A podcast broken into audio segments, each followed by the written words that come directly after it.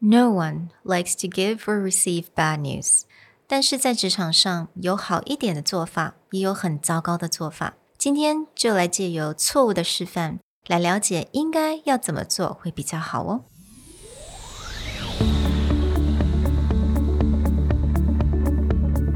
Hello，欢迎来到 Executive Plus 主管与沟通力的 Podcast。I'm Sherry, an educator, certified coach, and style enthusiast. 我相信专业有效的沟通是语言跟逻辑的完美结合。And I'm Nick, a startup consultant, corporate trainer, and late night gaming junkie. I believe great communication requires the right mindset and solid frameworks.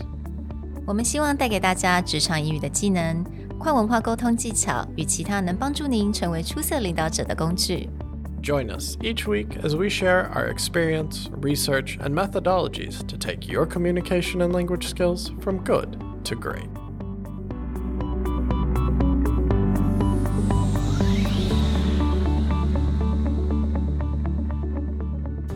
Hey, everybody. Welcome back to the Executive Plus podcast. About two weeks ago, if you checked the news, everyone was talking about large mortgage lender, Better.com, fired 900 or about 12% of its workforce over one 90 second Zoom call. Today, we want to talk about how do you deliver bad news and why was the backlash of the CEO's statement so strong. 我想他在做这个 Zoom call 完之后，好像这个新闻一报道出来嘛，好像他现在是在长期休假的状态了，right? He basically had to take time off because he got so much backlash. Yeah, there's so much backlash, I think, that immediately the COO mm-hmm. made an announcement that he was taking a time off for family and mental rest. Hmm. And I think this is probably the worst thing that you would hear in a workplace. Yeah, I don't think anyone enjoys the layoff season. And I hmm. think the timing also created an extra pressure hmm. because it was right around Thanksgiving. Yep. Right before you're going into Christmas. Plus, for the US especially, you have New Year's bonuses, right? End of mm. year bonus should be ah. about this time. So you have holiday pressure, mm. plus, holidays are very expensive for most Americans, into, mm. oh, are you being let go without any kind of end of year bonus? 就像我们在过年的时候一定会拿到一个 bonus 嘛，那这个时候也就是国外的大家买礼物的时候啊，我们的 spending 都会特别的多，花的特别多钱。这个时候呢，这个这位 CEO 就决定了用这么短、那么有讲求 efficiency 的方式 Whether effectiveness Yeah, trumped efficiency Right. or vice versa really comes into play here. 那我们在我们的讲义里面也会有连接，就是有很多人上网了，就分享了这一整段的 video。其实这整整段的 video 非常的短。那我们看了之后真的是摇头，因为第一个没有人喜欢被 laid off，no one，literally no one，这是 worst thing。但是你 又要在这么 impersonal 的这种方式，然后他整个 delivery，他所讲的话，他所讲的那些内容，真的很令人傻眼。So, of course, no one likes being fired, but we also often see being let go, being fired outside of very specific circumstances as a chance to maybe learn what was going on. But in this case, with mass firing, there's nothing to learn, mm-hmm. right? It's just straight up a message of you're being let go. And the way they handle it is there's the follow up is very impersonal. Mm. And what happens is, okay, this is never a great situation. But the way the CEO hmm. talks about it and the way that he frames it out also creates a massive amount of backlash. Hmm. First of all, it's a 90 second to two minute call. Hmm. It's really not long, but even in that, for the first minute, it's really kind of vague what's going on. Like Yeah. it's ominous. You know something bad is about to happen Yeah. but he just kind of dances around it and then also kind of brings it back to himself. So at the beginning, he's like, I come to you with not great news. It's been a really challenging year. These kind of things are vague, but you know that something bad is going to Something's happen. bad, Or he talks yeah. about like the market is changing. We have to move with it to survive. Like it's like a horror movie where you hear the music come on. Like someone's in a dark house and that music comes on and you just know something's happening. 那我觉得中间其实最 like one of the worst thing that he said, and it just sounds so insensitive. He said, I had to do this twice in my career and I cried the last time, but this time I hoped to be stronger. Right. Like he hasn't even really delivered the truly bad news and he's already trying to make it look like he deserves Yeah, sympathy. like he, it's about him, right? 这个 fire 对他来讲是嗯很大的打击. So that was so awful. It was so insensitive because obviously he's the one that's laying off 900 people. It's not about him. yeah, he's still getting salary, Yeah, right? But then it's just like you should you should understand this Yeah. is difficult for You me. It's like understand. I'm not gonna cry this time. Yeah. Like, of course, it's difficult as a boss. You don't want to be the person to fire yourself, but it's much worse for the other side. Oh, so yeah. to turn around and be like, oh, you know, I've had to do this and I'm trying to be strong, but it's just like, this is not about you. Yeah. And the second thing that he did was to really just shifting that responsibility, right? 同在这个时候呢，他就开始把这个责任放在了什么呢？就是市场上面了。 Yeah, so he puts it on two things. One, the market. Hmm. Like, oh, the market's shifting, it's moving fast, things have happened. Like, everyone knows this, okay? Obviously, the last two years, there's not a single person in the world who doesn't know the world has changed. Mm-hmm. But market shifts are one thing. And then he also, another thing that he really does is he says, okay, I'm up there, I'm taking, I feel I should be the person to do it. Hmm. And then you kind of subtly, like, from your personal email, email hr at better.com. It's immediately impersonal. So this was supposed to be like him having a hard time, but now he's like, here is a no name email address. You must use your personal address, which insinuates your company email address is just gone. Yeah. So 这个时候呢，他马上就说，OK，the market has changed, then we have to move with it in order to survive. 这个时候还用 we as if it's like everyone's responsibility for this laid off, right? 然后他又马上就说，OK，你等一下呢就会从我们的 HR 的 email address，然后呢你会收到。而且是在你的 personal 信箱，意思就是说，你的公司的这个信箱早就已经被 deleted, right? Yeah. Yeah, that that was brutal. Yeah, it's really a shift of responsibility. Mm-hmm. Like he's up there going, Oh, I felt I needed to give you the news, but it became, well, it's about me. It's the market's fault. And everything from here on, it's now somebody else's problem. Yep. Mm. And he tries to say, you know, I want to thank you each individually for contributing to us. But th- mm. the reality is, again, we're back to when you do this kind of mass firing, mm. sure, it's very efficient. Yeah. But now, literally no one who got fired has any. I mean, I don't know the You internal can't Ask politics. questions. Yeah, you can't ask questions, Yeah. but you don't even know what you got fired over. Mm.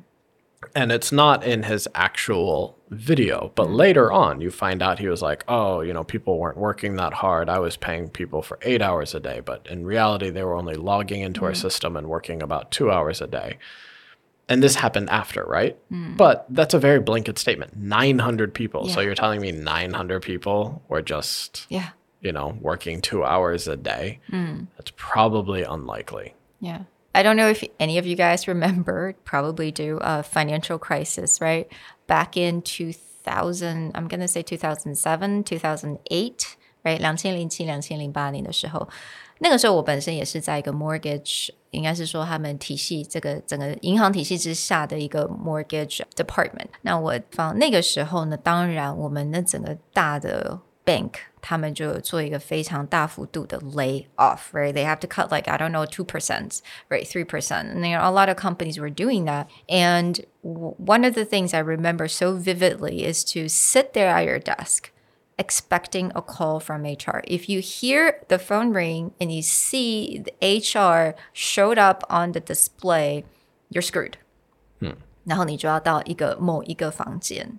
那这个时候你到这房间呢，老板就会跟你讲说，Yeah, of course they're gonna lay out like the Your severance reasons. pay or Oh, not you know they're gonna say like oh，因为你可能嗯 没办法啊，you know，我们必须要 cut 多少人啊，等等，you know。But at least under that circumstances, you could still ask questions. Why is it happening? Like you need time to process. Do you remember that movie? George Clooney, Oh, up in the air. Up in the Air, Or Anna yeah. Kendrick, kind of how she blew up. Exactly. So their job is to laid off people or firing people. So people have a lot of it's it- it's really emotional, right? 这个时候大家有很多的问题，很多的 emotion. So you have to like take your time to walk people through that.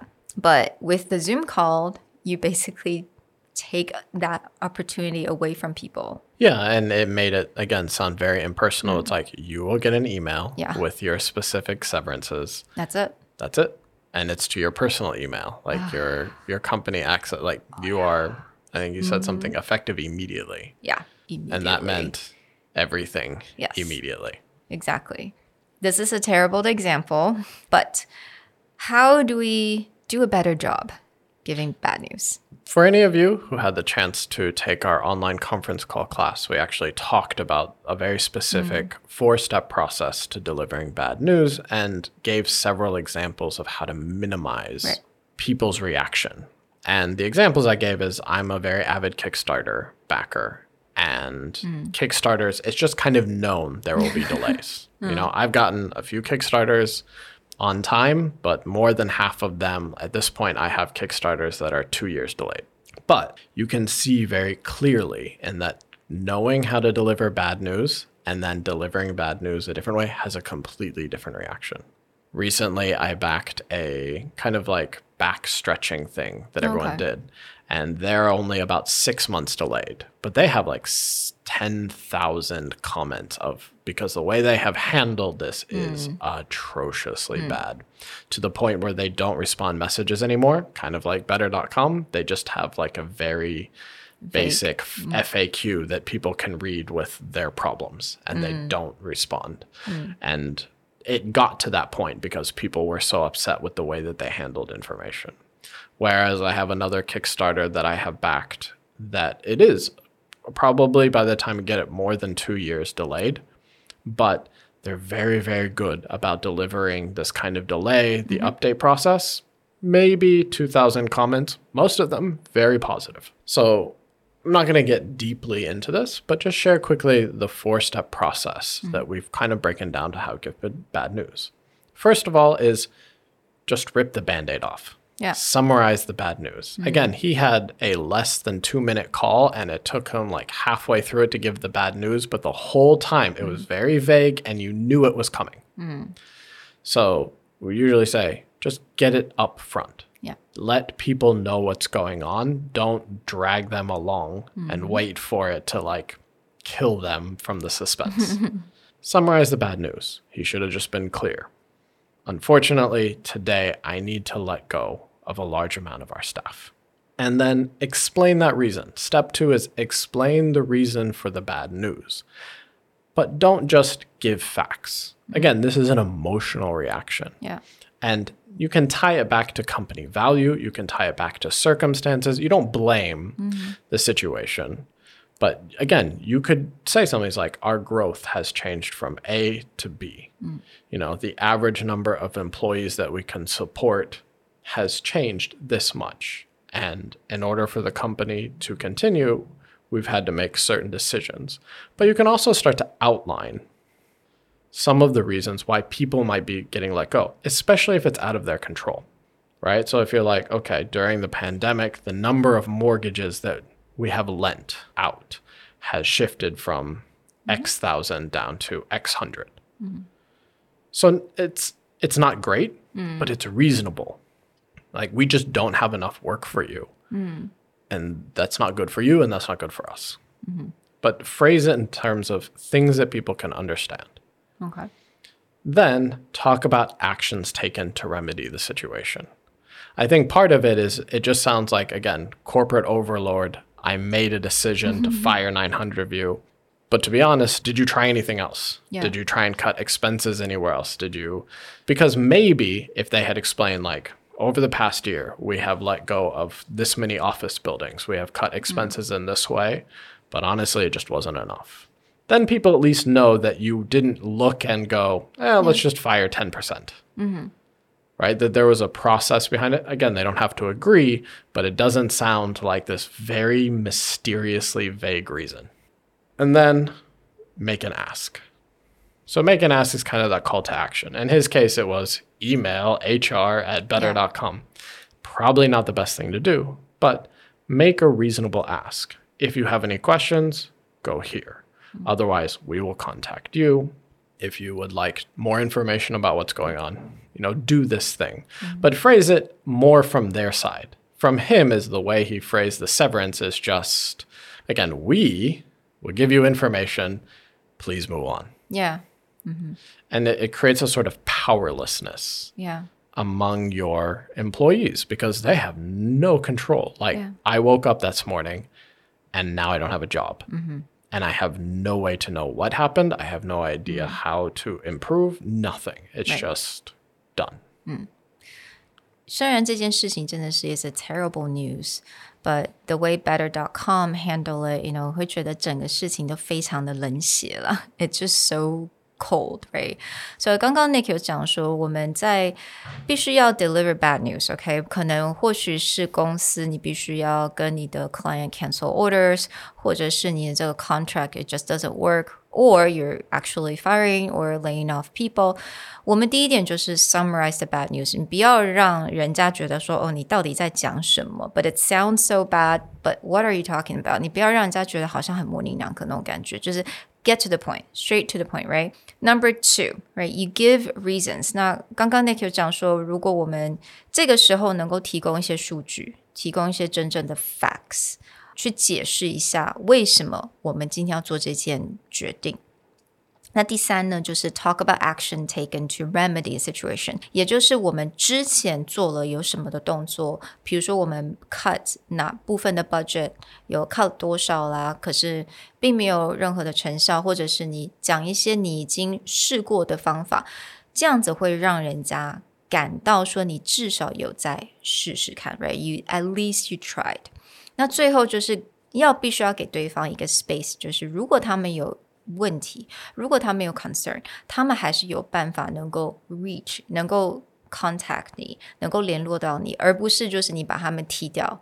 That's it. See you later. Yeah, we've cut off your company email, we've cut off your company access. Use your personal email Yeah. to ask a question here. Because I remember back in like corporate, you would always have the time to send out that mass email. Hmm. And then you would, in that mass mail, you would thank the people that you wanted to thank. And then you would leave your personal contact in that mass email. They would not delete your account right away. Yeah, or especially the customer side, right? Hmm. Like this is mortgage lending, which means from the customer, there's also hmm. going to be a panic of my Yeah, well, contact, contact, is no. gone. Yeah, exactly. and So you- they can't yeah. explain, they cannot shift you over. It's just mm-hmm. So I think hopefully with this process, we're not going to say a better way, of the best way, right? Giving bad news sucks. Receiving bad news sucks. 但是至少你有一个 process，能够让人家觉得说，好，我我现在还能够做一点什么事情，or there is something that they could do, something that they could ask. It's not just like, you know, like Nick said. Just powerless，好像完全没有任何的决定权，没有任何的力量。 Yeah. In a minute and a half, I go from being okay to having nothing. Exactly. Well, we hope that you will consider a better way to give bad news and mm-hmm. learn from the mistakes of better.com. and we'll talk to you guys next time. Bye. Bye.